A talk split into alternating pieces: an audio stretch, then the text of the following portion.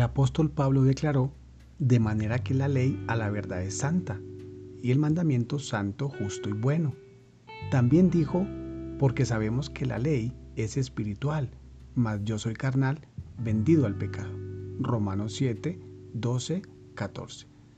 Mucha gente tiene la idea general de que la ley de Dios consiste solo en los diez mandamientos y piensan que porque no han matado a nadie o porque no han cometido adulterio, han guardado la ley lo más humanamente posible. Sin embargo, debemos admitir que por lo menos hemos dicho alguna mentira. Y Santiago lo deja muy en claro cuando escribe, porque cualquiera que guardare toda la ley, pero ofendiere en un punto, se hace culpable de todos. Santiago 2.10. Con frecuencia reconocemos que hemos quebrantado la ley de Dios y nos refugiamos en la enseñanza de que Cristo vino a quitar la ley. Pero la verdad que Cristo, Jesús, nos dice, no penséis que he venido para abrogar la ley o los profetas. No he venido para abrogar, sino para cumplir. Hay tres maneras principales en las cuales Jesús vino a cumplir la ley de Dios. Número uno, Él cumplió todas las profecías y analogías de la ley relacionadas a Él. Él es el Cordero Inmaculado de Dios y fue varón de dolores experimentado en quebranto. Número 2. Él cumplió perfectamente todas las regulaciones y requisitos de la ley.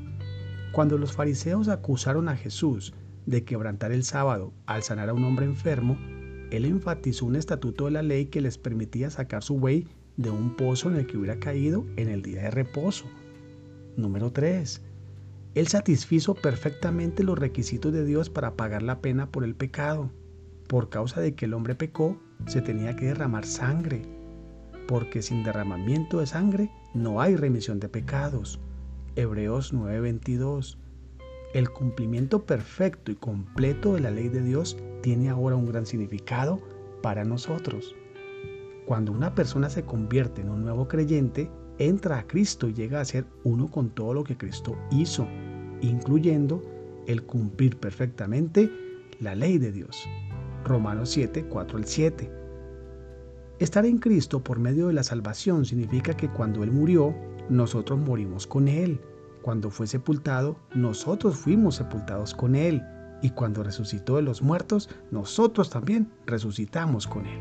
Por tanto, los requisitos de Dios de una perfección santa para poder entrar al cielo fueron alcanzados por cada creyente en el momento de la salvación. Ahora nosotros somos perfectos en Cristo.